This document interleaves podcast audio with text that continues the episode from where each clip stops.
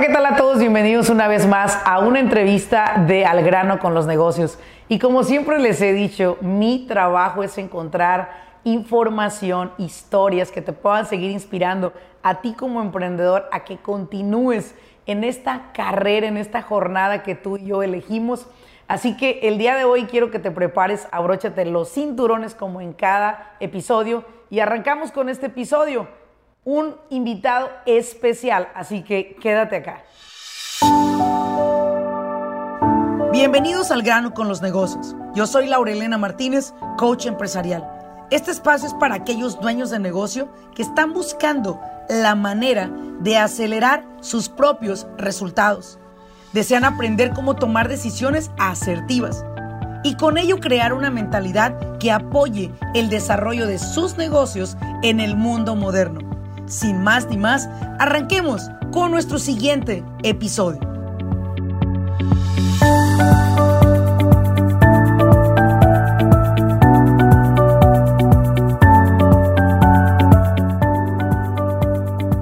Bueno, pues estamos de regreso y estoy de regreso eh, con un gran invitado, una persona que me han hablado impresionantemente de ti. Muchísimas gracias, Eduardo, por darnos la oportunidad de estar acá en tu oficina Estamos exactamente en la ciudad de Indio, California, para que todos se ubiquen. Y bueno, quiero presentarles a Eduardo. Eduardo, bienvenido a este podcast.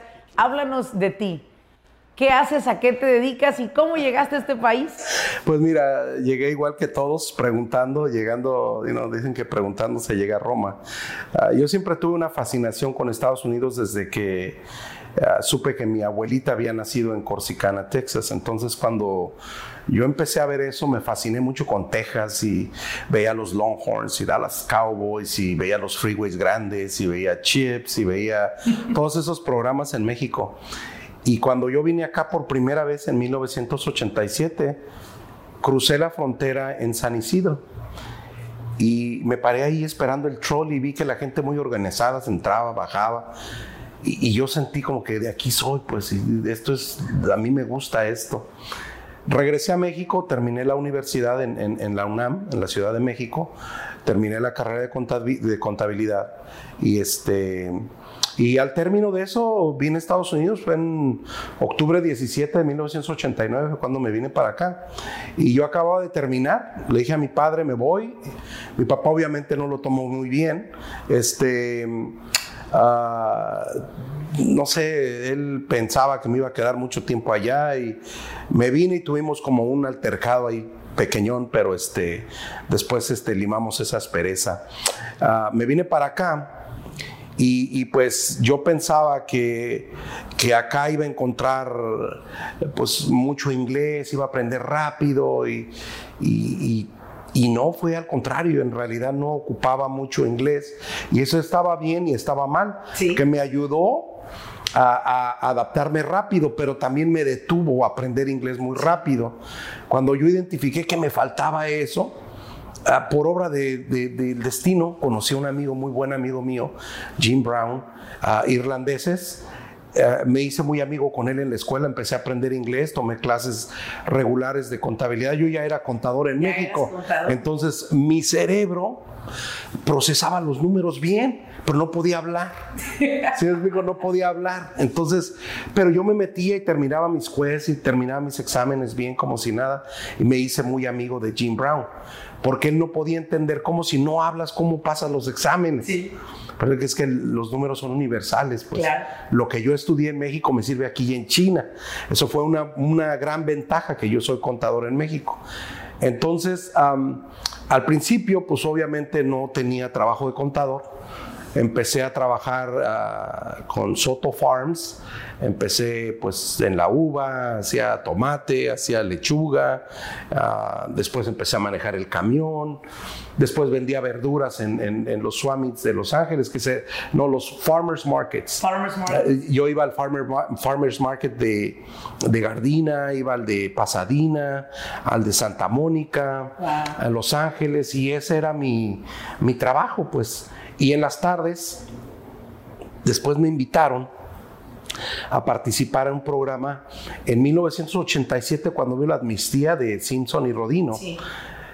Había un requisito que si querías ser um, residente permanente tenías que tener 120 horas en inglés. Sí. Entonces yo aprendí con mi amigo Jim Brown, aprendí inglés muy rápido, o sea, a mí se me hizo fascinante, yo quería hablar como Jim Brown y andaba con él todo el tiempo y él no hablaba nada de español.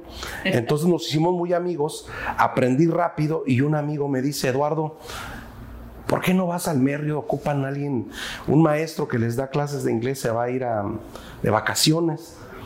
Apliqué, me dieron el trabajo y ahí aprendí inglés. Wow. Me dieron el trabajo, me pagaban 15 dólares la hora, para mí era un mundo de dinero. Claro. Porque el mínimo era como 4.25. Sí.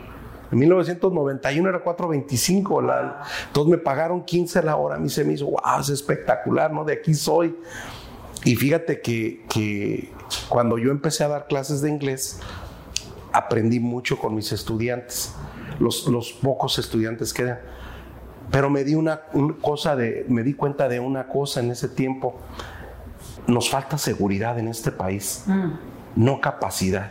Mm. Seguridad de que sí podemos hacer las cosas, creer que las podemos hacer. Yo empiezo a dar clases y mi clase se convirtió más que más que de inglés de autoestima. Wow. Empezamos el Yes I can, Yes you can, en 1990. Todavía no estaba eso que sí Todavía se no estaba trademark esa palabra. No, no estaba trademark la palabra, sí se puede. Pero yo leía canciones de Phil Collins, de Eagles, canciones a countries y, y, las traducíamos, las cantábamos, empezábamos a entender. Y cuando entrábamos nos saludábamos, decías, Yes we can. Oh. Ese era nuestro lema de aquel tiempo, un día llega un amigo que se llama, uh, se apellida Ruiz, Mario Ruiz Sánchez, era estudiante de, inglés en esa clase y, me dice, maestro, lo quiero, lo quiero, le quiero preguntar algo. No soy maestro para nada, ¿no? Pero así me decía él, maestro, le quiero traer una carta que le llegó del Estado. Y le digo, sí, dámela. Y era una carta de auditoría del Estado y ahí decía que, que lo de cabeza de familia y que tenía que contestar. Se la contesté, se la escribí. Lo voy a invitar a un burrito ahí en un lugar que está ahí que se llama Mr. Taco, algo así, en, en la Ramón Road y eh, Sky Blue Water. En la mera esquina comí un restaurancito de 100 pies cuadrados. Le lleno la forma y me dice, ¿cuánto te debo? Digo, no, Mario, no me debes nada, no, pues, ¿cómo crees? Se me queda viendo y me dice, oiga, pero cobran 60 dólares por esto.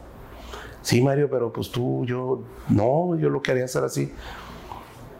Fíjate cómo, cómo yo creo que los milagros no pasan en balde, pasan a través de las personas. Te voy a decir lo que Mario me dice. Se me queda viendo firmemente y me dice, usted es bueno para esto, me acaba de explicar algo que el que me hace los taxes no, nunca me había explicado. ¿Por qué no abre una oficina de impuestos? Oh. Yo te juro que no tenía ni idea que existían las oficinas de impuestos. Yo no sabía que, podía hacer impuestos y me iban a pagar. Pero Mario, ¿quién va a ir? No conozco a nadie, no manches, no conozco a nadie. Yo, mi familia, los estudiantes, te vamos a apoyar. Nosotros vamos. ¿Sabes qué, Mario? Te voy a hacer un, mejor vamos a hacer una cosa. Dice, fulano de tal, me dijo Arturo Rentería, Jaime Corado, este, Mr. Cepeda, todos ellos tienen las mismas cartas y no saben qué hacer. ¿Sabes qué? Hay que hacer una clase de cómo llenar tu propia carta para que no paguen. Hicimos una, una clase de cómo llenar esa carta para que no dependieran de nadie. Y, la, clase de dos días se hizo dos o tres semanas. Traían al vecino, al amigo, empezó a hacerse como mucho rollo. Y así fue como nació Mex American Tax Service. Wow. ¿Por qué el nombre de Mex American? Lo entiendo, pero ¿qué significa para ti? Mira, en ese tiempo yo estaba muy, muy, como muy conmovido cómo la gente de nosotros trabaja duro, porque yo trabajé en el campo. Sí. Y honestamente, te digo, pisqué limón dos días y no. es muy difícil, ¿no? Terminaba con un dolor aquí en los hombros y cargue y cargue y luego unas espinadas que me daban. No, no, no, mm, no. Entonces, muy difícil. Entonces yo empecé a tener mucho respeto por la gente de nosotros, porque digo, es un trabajo muy difícil, lo vienen a hacer sin quejarse todos los días. Luego yo me daba cuenta cómo vienen venían las, las personas y, educan a sus hijos y se ponen a trabajar todo el día y con el afán de darles una vida mejor, se olvidan de, de aprender inglés. Entonces llegan los niños a tener 11, 12 años y ya perdían la conexión, ya no había comunicación, Sí. porque el hijo ya no estuvo con ellos, hablaba más inglés que español. Sí. Entonces dijo, no, nosotros tenemos que quebrar ese círculo de vicioso, tenemos que involucrarnos con nuestros hijos. Yo les decía a ellos, aprendan inglés porque así van a tener mejor conexión con sus hijos. Todos aprendieron inglés. De esa clase, Arturo Rentería es dueño de una compañía que se llama, de los que yo les daba clase en 1990, Ardi Tile, ah, ah, tienen este Marble Companies, tienen este una que es de tapicerías, este eh, Jaime, este Ángel Corado tiene unos apartamentos en, en ah, ¿cómo se llama? San Luis, Missouri. Todas esas personas agarraron el mensaje Evolucionaron. evolucionaron porque, porque, como te vuelvo a repetir, los hispanos tenemos mucha capacidad. Fíjate que primero que nada te doy, te doy, te quiero reconocer. No fue fácil para ti, pero creo que tú me haces que compruebe algo que yo siempre he dicho. Tienes que dar a tu comunidad para recibir. Tú diste demasiado. No importa los 15 dólares que te pagaba el, el Marriott por lo- dar las clases a ellos. Creo que lo que tú creaste ahí es en lo que estamos el día de hoy, tú y yo aquí, sentados en esta empresa.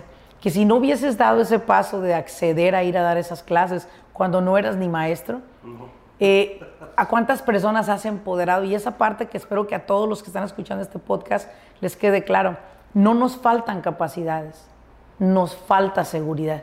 Y creo que esa, me quedo con es- en este segmento, este primer segmento, de que las capacidades, ahora la pregunta sería para ti, ¿no? ¿Qué consejo le das al emprendedor para desarrollar capacidades? Porque creo que muchas personas lo hablábamos tú y yo ahorita fuera del aire y era, ¿sabes qué? Yo ya lo sé. Yo ya sé todo. Yo sé cómo hacerlo. Yo tengo la idea. Yo nomás necesito dinero. Y yo lo he dicho, eh, Eduardo, el dinero no es lo que necesitas para emprender. Dinero en Estados Unidos, donde quiera vas a encontrar. Inversionistas vas a encontrar. Lo que requerimos es estos dos puntos que mencionaste, capacidad y seguridad de que esto va a funcionar. ¿Qué le puedes decir a estos empresarios que se la creen que la saben todas? Mira, lo que yo he comprobado con, con errores que he cometido y que luego los enmiendo y los vuelvo a corregir, Sí. he sido autodidacta a veces, Sí. pero yo también tengo mis mentores.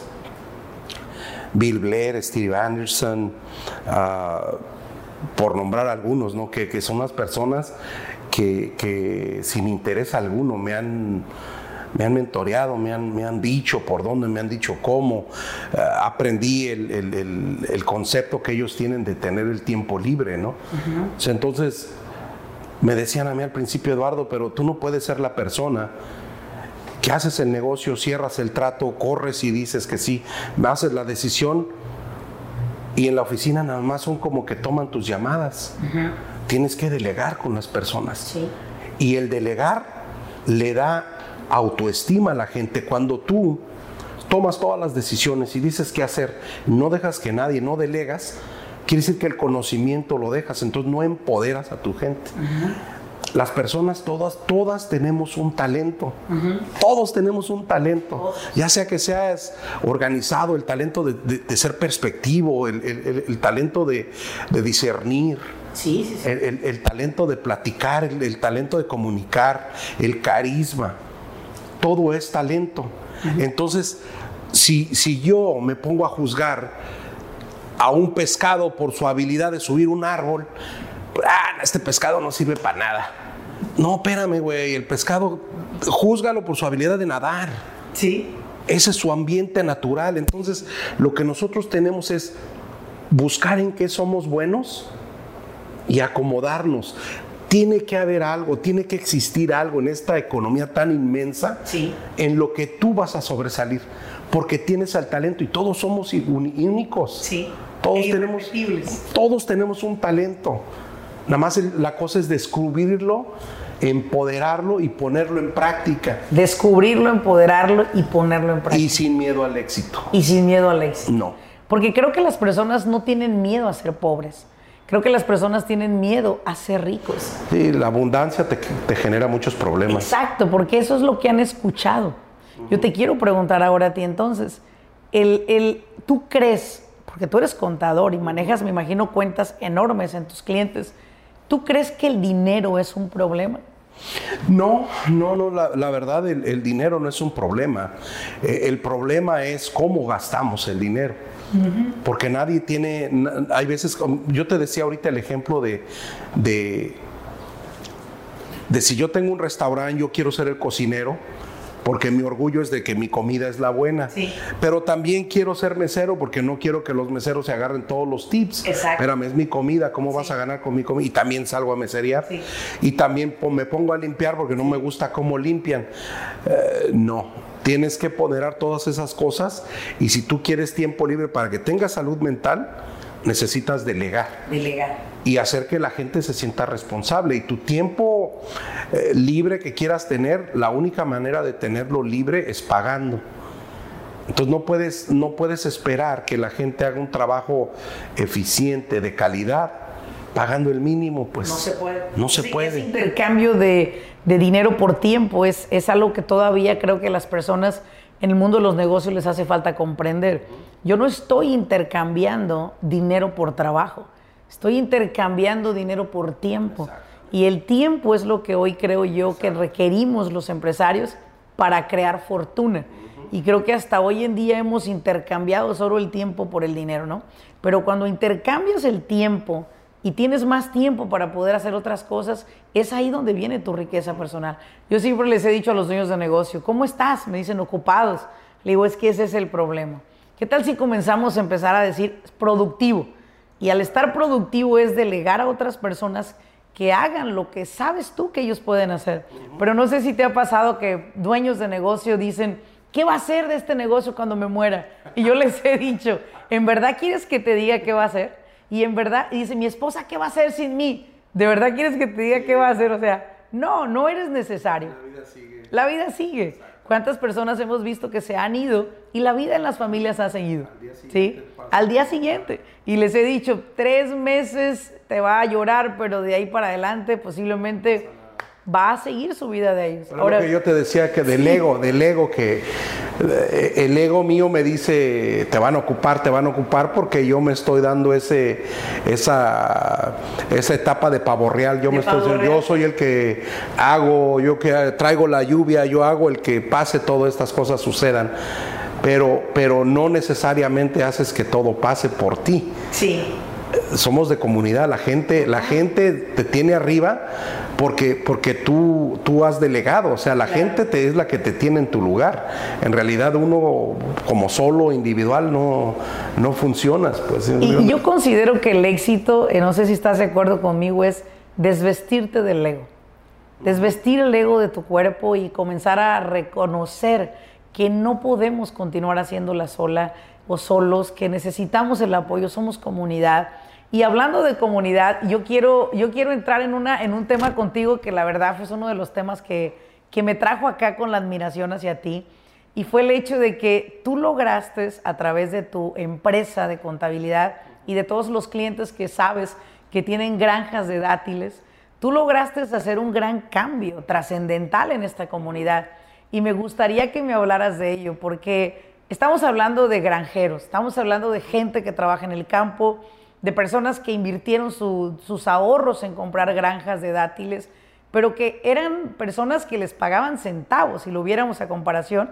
Pero tú lograste algo que ha sido muy significativo acá, en este, en este con- condado. Mira, lo, lo que pasó aquí en el Valle de Cochela con, con los dátiles es de que eh, yo tenía o tengo clientes que, que son datileros.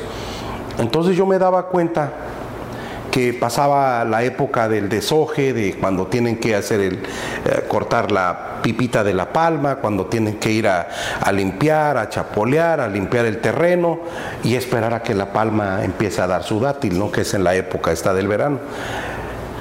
Pero había un problema. El mercado internacional del dátil está desfasado tres meses con el tiempo de nosotros. Lo que quiere decir que el dátil vale más en el mes de febrero del año siguiente O sea, aquí se termina la temporada de dátil al final de septiembre. Octubre, segunda semana, tercera semana de octubre, se acaba el dátil. Entonces, se vende completamente, pero cuando empezamos a, la demanda grande y fuerte de los países musulmanes, de, los, de los, judíos, de, los árabes, de, Europa del Este, toda esa época se pasa hasta febrero, marzo del año siguiente. hay un, una, como una desfasada de como tres meses. Entonces yo me di cuenta que las compañías grandes lo que hacían, congelaban el dátil, y esperaban a que ganara valor, o sea, especulaban con el dátil. pues. Entonces mi, mi, sugerencia con varios de ellos, que en realidad eran dos de los más o menos fuertecillos, este, les decía, ¿por qué no nos organizamos y hacemos una asociación de datileros, de productores datileros en el valle? No es muy difícil por esto. Para hacerla corta, duramos tres o cuatro años con la idea y platicando y sugiriendo. Al final no se pudo, por, lo mismo que te digo, los egos se encuentran, pero logramos que dos de los ladireros más importantes hicieran contratos importantes con Kellogg's, que tuvieran su propia procesadora, planta procesadora aquí en el Valle de Cochela, y ahora ellos mismos tienen su cuarto frío de más de 50 mil pies cuadrados en Colton.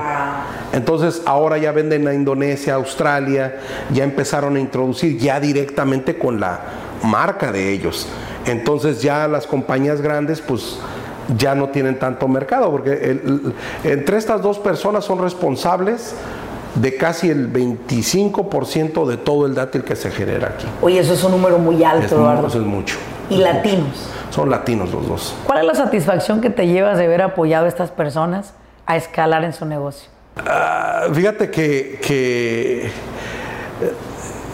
yo, a mí me da mucho gusto que les vaya muy bien a ellos porque yo les pasé ese, esa perspectiva que yo tenía del negocio, pero ellos en regreso me dejaron entrar a su, a su círculo de datileros, porque ahora yo también tengo una, una, granja? de dátil, ¿no? Entonces, hace como que intercambiamos, yo te doy esto, y yo te truequeamos una cosa por otra, y yo contento, pues, o sea, contento de que, de que me hayan dejado participar con ellos. Qué impresionante. muy bien. Qué impresionante que ustedes tres hayan podido crear. No es una, una asociación como tal, pero bueno, es una sociedad interna en la cual ustedes como caballeros trabajan en pro de darle trabajo a tantísimas personas, porque me imagino que tienen bastantes personas trabajando en sus, en sus diferentes granjas, y lo que han podido hacer por esta comunidad y aportarle esperanza. A lo mejor algún jitomatero los está viendo, algún chilero los está viendo y dice, bueno, déjame ver qué están haciendo ellos. Y está haciendo inspiración para sí, Y luego otra cosa, aquí en el Valle de Cochela, la, la, industria número uno es la hotelera y la del turismo y todo ese rollo. Pero la industria de, la agricultura es mucho más grande que el turismo. Wow. Y no tenemos tanta representación. Hay varios, hay como el, está el, el, económico del Valle de Cochela, están varias, y no hay agricultores que representen. Y esa es la parte más importante. El Valle de Cochela es agricultura. Claro, wow, qué impresionante. Es agricultura, o sea, el negocio de la agricultura aquí es. O sea, no es el turismo, no, es, el, el, evento de, de, Coachella Fest. De Coachella Fest no, porque decían que era lo que aportaba mucho. Es la, agricultura. Y son ustedes los que los, nos alimentan a muchos en Los Ángeles y en Orange County con toda la agricultura que me imagino que se ha de generar de este lado para nosotros también. Qué impresionante. Ahora, cuéntame una cosa. ¿Qué consejo tú le podías dar, le podrías dar a empresarios o emprendedores que hoy en día se encuentran en esa fase? No saben cómo encontrar los mejores, eh, las mejores vías o fuentes para poder vender sus productos.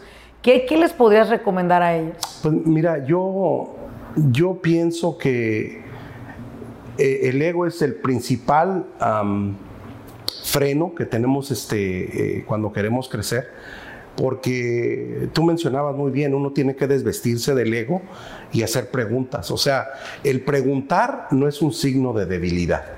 Mi papá tenía una frase, perdón que te interrumpa, pero mi papá tenía una frase que, y aparte lo dije y lo voy a decir públicamente, eh, Eduardo se parece mucho a mi papá y me quedé fría cuando entró aquí al lugar y lo vi, ¿no? Pero mi papá siempre decía, Laura, siempre navega con bandera de pendeja. Nunca navegues en la vida con bandera de que lo sabes todo porque te vas a cerrar muchas puertas. Eh, tú siempre navega con esa bandera porque eso te va a dar la oportunidad de seguir aprendiendo de otros. Y creo que yo estoy donde estoy y me encuentro donde me encuentro profesionalmente porque todas las personas que han pasado desde mis programas, mis estudiantes, mis clientes, tú son mis mentores. Y yo donde quiera que voy trato de absorber lo más que puedo para poderlo implementar en mí y hacer una mejor versión de Laura Elena. Y creo que esta parte que tocas tú del ego, que hace un momento lo hablamos tú y yo, me gustaría un poco cómo lo, lo podríamos llevar a la vida de las personas, de qué, qué tienen que hacer para poderse desvestir de ese ego ¿O qué recomiendas tú como una persona exitosa y un profesional muy respetado en este, en este condado? Mira, eh, yo pienso que el problema del ego yo siempre lo he tenido también, igual que la mayoría de los hombres hispanos, ah, porque es, una, es, un, es un problema cultural que venimos desde mucho tiempo. El machismo no es otra cosa más que ego, masculino, o sea, eso es lo que es el machismo, ¿no? Yo puedo, yo te digo, yo te ordeno y tú te callas y haces lo que yo diga. Básicamente eso es, el, es intimidar a las personas. Yo quiero intimidarte diciéndote cuánto sé. Entonces yo me paro y actúo como pavo real y te digo y te ordeno y te, te intimido. Y mucha gente piensa que así gana terreno y así salimos adelante, pero como tú dices, como bien decía tu papá, o sea, si navegas con bandera de pendejo, la gente no tiene que saber que sabes mucho. Con que sepas tú es suficiente. Pero si tú sabes mucho y lo dices y lo pregonas, vas a, prevenir o a evitar que la gente tenga esa, esa, esa, comunicación contigo y te vuelva a decir, porque los vas a intimidar. Sí y ya no tienen esa confianza de decirte nada, se quiebra. Tú dices ahorita, tú estás aprendiendo de tus, de tus, de tus estudiantes, de la gente que entrevistas. Para mí es un honor que hayas venido. Y para porque yo me siento, me siento como power, wow, se dieron cuenta. Pero al mismo tiempo yo me estoy nutriendo de tu sabiduría. Yo me estoy nutriendo de tú, lo que tú me estás trayendo a mí. Entonces es como si yo voy a un buffet y, nada más como puros ribs porque es lo que me gusta. Espérame, güey, ahí había también esto y había Brussels sprouts y había, pero no los probaste. ¿Por qué no los probaste? Porque voy con lo que yo conozco. La zona de confort te tiene donde estás. Nosotros tenemos que aprender a salirnos de nuestra forma de confort, dejar el, el ego a un lado. ¿Cómo sales del ego? Perdiendo cometiendo errores, cayéndote, no hay pedo que te, se rían de ti, levántese, límpiate y camina otra vez. Entonces, nosotros tenemos que desvestirnos del ego preguntando, siendo humilde. Y dándole oportunidad a la gente. Muchas veces el que más habla no es el que más sabe. Ni el que más hace. Ni el que más hace. Sí. La lengua es lengua y decía mi, mi, abuelito, decía esta palabra, hablar es barato. Y una entrenadora hace unos años me volvió a repetir esa misma palabra, hablar es barato. Por eso la gente habla.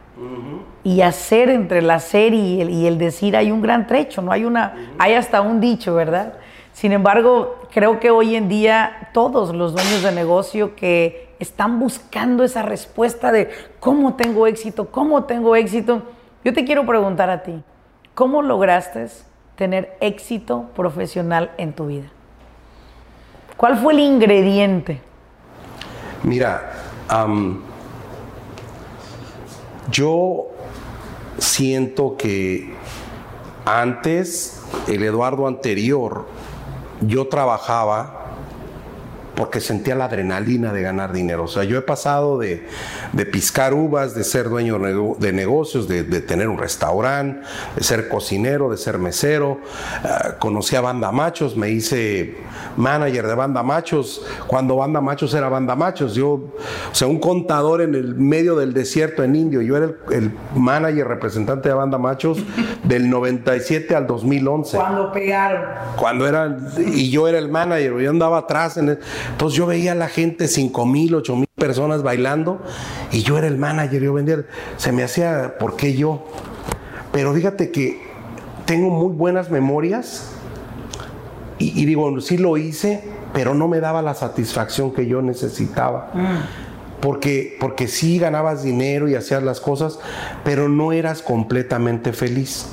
Porque era, era como efímero. Si vas, haces algo, lo logras y, ganas dinero, te remuneras y dices, wow, soy, gané este dinero. Y eso nombras éxito, ¿verdad? No, lo que pasa es que eso es lo, eso es lo chistoso de todo el dinero no te da el éxito. No. No, no, como te digo, yo empecé a tener éxito cuando empecé a resistir, a dejar de resistirme a ser feliz. Mm. Eso de que yo no quiero ir a misa porque es de, de, esto y eso, a mí no me gusta que me digan nada empecé a ir más a misa, empecé a escuchar más el Evangelio, empecé a hacer cosas diferentes. Y, no quiero decir que te tienes que hacer cristiano o judío o lo que sea, ¿no? O sea, a lo que voy. El ser superior que uno tenga por, ya se llame Jesús o se llame Buda, como tú, como tú lo percibas, es muy importante en la vida porque uno se alimenta de muchas cosas y espiritualmente lo dejamos como que eso no lo necesito. Entonces yo compro un carro nuevo y me da mucho... Me compré una vez un 745 Li como de 100 mil dólares y andaba bien curro en todos lados. Pero agarré como cinco tickets porque le daba fuerte al canto. ¿Para qué quiero un carro que corra 100 millas por hora si me van a andar dando tickets? Entonces ya no lo dejé ok, ya lo tuve, eh, mi ego se alimentó, me sentí muy bien, pero no me daba la felicidad porque sí hueles a nuevo y sientes bonito y el fruto de tu trabajo, pero pasan dos o tres meses y vuelves a esa a ese que ese vacío. ese vacío. Ok ahora voy a abrir otro restaurante. Y te va de la fregada pero el ego no te deja cerrarlo. Sí. Y no me deja cerrarlo y te voy a decir tuve un negocio que se llamaba Pizza Loca. Pierde y pierde dinero como por 10 años.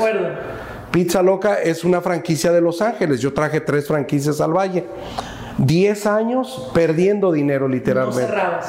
El ego no me dejaba cerrar. ¿Qué va a decir la gente? Sí, no, pues como Eduardo Sánchez va a cerrar. No, no, no. Y a dar, y a dar, y a dar, y a dar. Por seguir abierto me metí en un problema de impuestos porque no tenía dinero para pagar los sales taxes y luego se me hizo la pelota bien grande.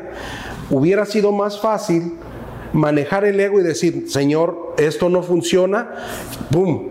Aquí no la hice. Porque en ese tiempo mi concepto era la imagen, lo que la gente piense de mí es importante para hacer negocio. ¿Cómo lograste deshacerte de eso? Pláticas con un amigo que se llama Bill Blair, él tiene, tiene un, máster en psicología en, Harvard y también tiene algo de negocios, un cuate extremadamente humilde, un tipo millonario que nos hicimos amigos en el transcurso del tiempo, él era inversionista, me dediqué a, vender casas de lujo y empecé a construir y él fue el que me empezó a prestar dinero para hacer eso. Y, él fue el que me empezó a entrenar. Yo te puedo decir que, que gracias a la amistad y a la mentoría de Bill Blair, yo logré dominar mi ego. Y, y, ya cuando yo lo logro administrar, dice, no es malo, el ego no es malo, porque te hace hacer cosas que tú no eras, que tú nunca pensaste que hubieras hecho capaz de hacer, ¿no? Entonces, cuando yo empiezo a manejar el ego y me dice, it's okay, tú tienes que hacer una decisión. Si no te, da satisfacción, no. ¿Te da estrés? Sí. ¿Estás feliz con ese negocio? No. No. Ciérralo. Wow. God the bleeding. Entonces, deja de estar sangrando. La herida, porque se agota, este, te puede desangrar poco a poco. Sí. Entonces yo aprendí a por medio de él ah, y muchas pláticas y muchas, pues llámale, eran lonches en realidad, comidas, idas y salidas, pero eran como terapias, ¿no? Porque en realidad este tipo es un cuate con una sabiduría increíble, ¿no? Y entonces yo aprendí a, a tener mi modelo económico de, ok, ahora como era una franquicia, no era una franquicia muy, muy importante, no tenía un modelo muy bueno. Después me metí al, a Papa John's. En Papa John's lo que yo aprendí en la franquicia, cuando compré la franquicia de Papa John's, fue a, tener mis porcentajes bien establecidos. Bien establecido. 33%, 35% de labor, eh, otro 35% para mis costos, otro tanto por ciento para esto, mi ganancia el 8-10%. ¿Sigues teniendo un Papa John's? Eh, todavía tenemos uno aquí en Indio. Y, y, gracias a ese modelo económico, pues después abrimos Dragon Sushi de Indio, luego abrimos Dragon Sushi en Palm Desert. Encuentren Dragon Sushi en Indio, Palm Es- Desert. Es el, es, es, es el mejor sushi de Indio, te puedo decir. Wow. El restaurante, yo no, No sé lo hacer creo sushi. hasta no probarlo. No soy, no soy yo, este, no soy cocinero de sushi, pero la idea la agarré de Las Vegas. Pero hay algo que me dijeron de ti. Hay algo que me dijeron de ti, quiero comprobarlo hoy. ¿Es verdad que tú en tus restaurantes, cuando vas y comes, pagas tu cuenta? Exacto. ¿Qué te hace hacer eso? Porque hijos, mi mamá, mis hermanos. Sí, te lo digo todos porque- pagan normal. Lo te que- lo digo porque en ocasiones yo llego a ir a restaurantes de mis clientes y me dicen, no, no pagues, Laura, por favor, no, no, por favor, no, no hagas esto. O sea, tú tendrías que pagar. Y ellos no creían en lo que yo decía. Y cuando a mí me dijeron, tú tienes que conocer a Eduardo, me hablaron de Eduardo y me dijeron, Eduardo es el típico emprendedor, voy a decirlo, Eduardo, con tu permiso, un hombre millonario. Sin embargo, él paga en sus restaurantes. Y yo decía así, yo dije, no mames, ¿en serio? ¿Hay alguien en el mundo que piensa como yo? Sí. Y te felicito por ese gesto porque sé que has creado para tus empleados una visión diferente de una empresa. Totalmente. Versus de que no va a pagar él, ni él, ni mi primo, ni mi amigo, ni... No, no, todos tienen que pagar. Todos. ¿Me explico? Y te felicito por eso. Eso te llevó la mentoría de Jim a hacer, ahora sí, literalmente Sí, desvestirte lo, del lo que, lo que pasa es que, mira, si yo llego a, a un restaurante de los cuales nosotros somos dueños, yo me imagino cuando yo tenía 18 años, y, oh, ya llegó el dueño. Eh, Es intimidante, tú te intimidas cuando ves, a- Claro. cometes errores, te pones nervioso. Entonces tú, no es responsabilidad de los empleados hacerme sentir a mí importante o hacerme sentir bien. Mi responsabilidad con ellos es hacerlos sentir bien, que son capaces de hacer su trabajo y que lo hacen bien. Yo llego a un restaurante y, y- y mi filosofía son dos. Yo le dejo su tip como es, porque está haciendo un trabajo. Si yo pido un trago, lo pago como es, porque también están haciendo un trabajo.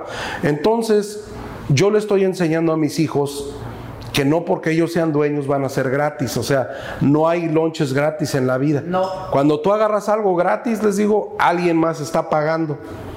Entonces tú tienes que aprender a administrar eso, no, no puedes hacer eso.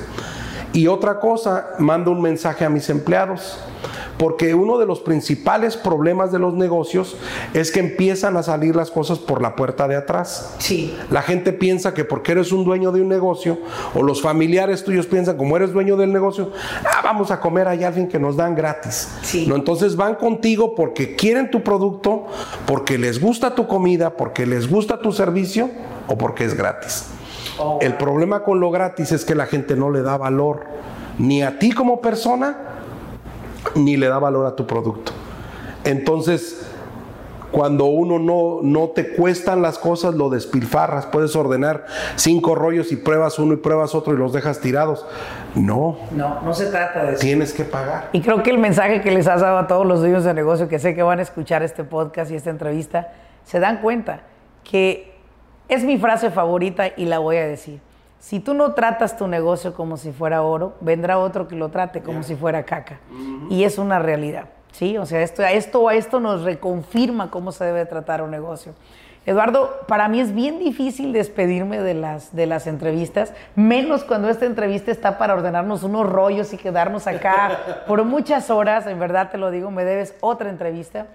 Sin embargo, me gustaría que nos cerráramos de esta manera.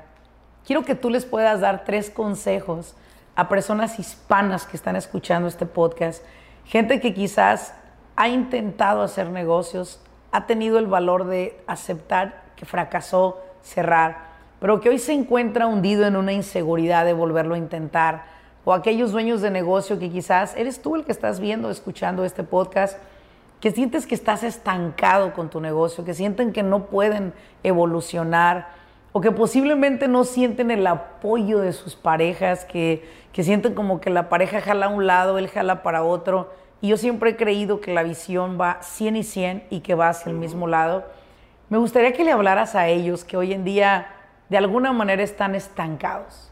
¿Qué, les qué, qué tres consejos cortos les podrías dar?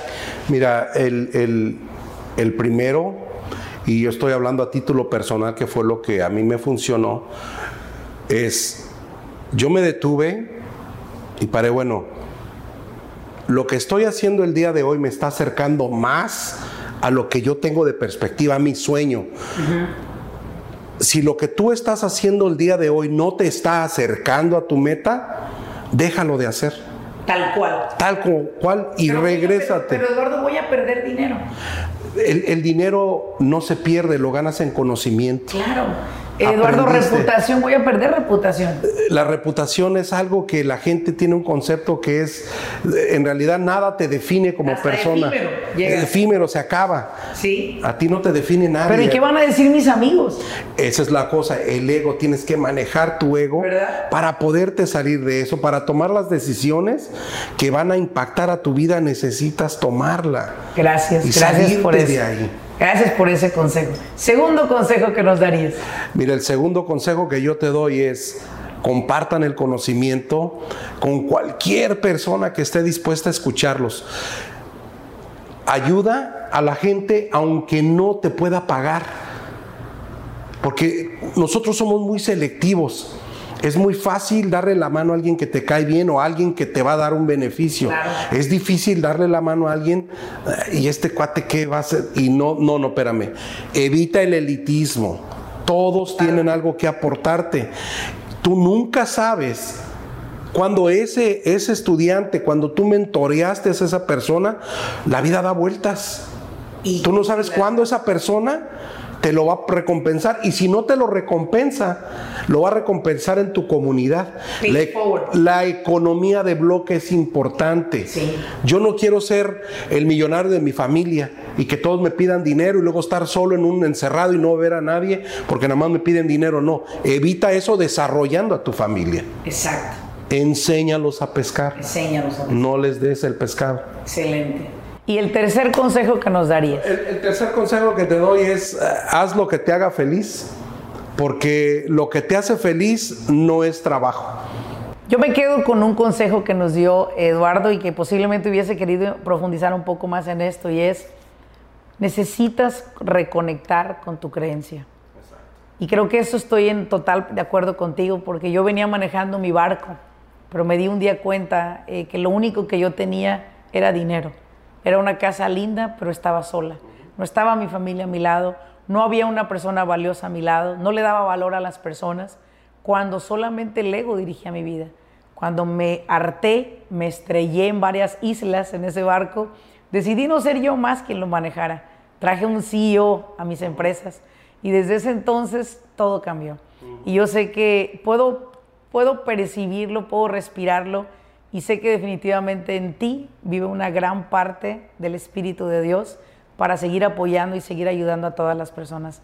Sigue avanzando, sigue haciendo lo que estás haciendo y no te detengas. Necesitamos muchos Eduardos en el mundo y espero que hayas disfrutado esta entrevista tanto, tanto y tal y como yo la disfruté. Les voy a pedir que lo sigan. ¿Dónde te pueden encontrar? Redes sociales, dirección, no seguro social ni tarjetas de crédito. Tengo muchas este, redes sociales, pero este, eh, mi oficina me pueden llamar si les gustó. Por favor. Ah, pueden llamarme al 760-342-0778. Ah, aquí en la oficina estoy de, de 9 de la mañana a 5 de la tarde todos los días y cualquier comentario, esta es tu casa cuando Gracias. quieras venir. Muchas gracias, Con mucho Eduardo. placer. Disfruté mucho este, la entrevista. Muchas Gracias, gracias. ¿Y cómo se llama tu negocio? Muy importante. Bueno, tenemos varias corporaciones, pero el, el principal es este Mex American uh, Tax Service. Tenemos una compañía también de, de transporte de artistas que se llama Mex American Entertainment. Dragon Sushi Inc. Dragon Sushi, ¿en dónde está? En Indio. Dragon Sushi Inc. está en Palm Desert. Palm Desert. Y luego tenemos Sushi Tito, que es Dragon Sushi en Indio.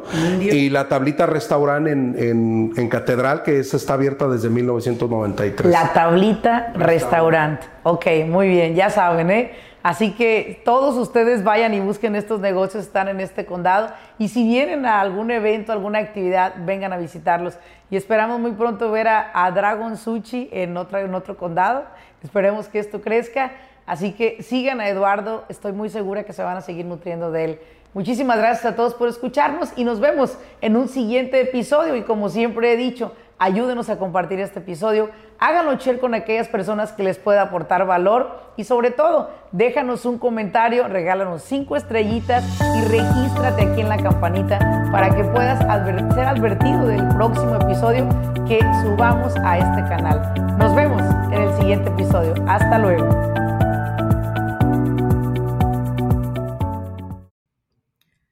Business Coaching Academy es una plataforma en la cual hemos creado por más de 13 años, educando a dueños de negocio a nivel nacional en los Estados Unidos. Esta academia se compone de siete clases consecutivas. La finalidad de esta academia es no solamente informar a los dueños de negocio sobre las leyes de los Estados Unidos para beneficiar su negocio, sobre todo también para cómo se pueden perjudicar si no la siguen, sino lo que estamos buscando a través de esta academia es educarlo a usted.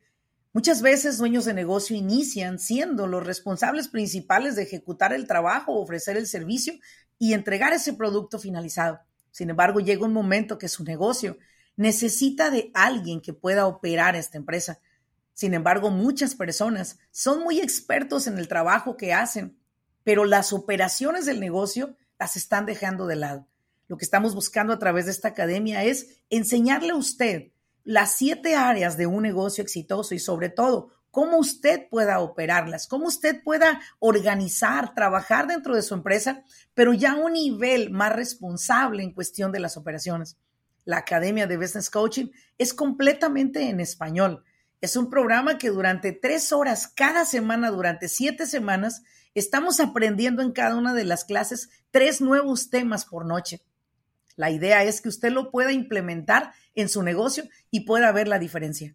Más de una vez estoy segura que se ha sentido frustrado porque usted no tiene los contratos adecuados para su negocio. Personas le quedan a deber. La gente no cumple con las promesas que le hacen. Estoy muy segura que ha tenido problemas con sus empleados. Quisiera saber cómo contratar personal de manera más efectiva y sobre todo llevándolo todo al margen de la ley. Quizás más de una vez no ha dormido pensando, ¿qué tal si el IRS me audita? Usted quiere saber cómo organizar ese departamento de contabilidad para evitar esas auditorías que pueden llegar a ser de alguna manera detenidas, pero que no se detienen. ¿Por qué? Porque no sabemos organizar ese departamento, que es uno de los departamentos más sensibles que tiene cada empresa. O quizás posiblemente usted le preocupa el hecho de que quiere escalar en el negocio, pero no sabe cómo registrarse, cómo sacar licencias para trabajar con gobierno. Todo eso y más a través de la Academia de Business Coaching Academy usted va a aprender. Esperamos que en la próxima academia usted pueda ser parte de ella, porque a usted yo lo estoy buscando.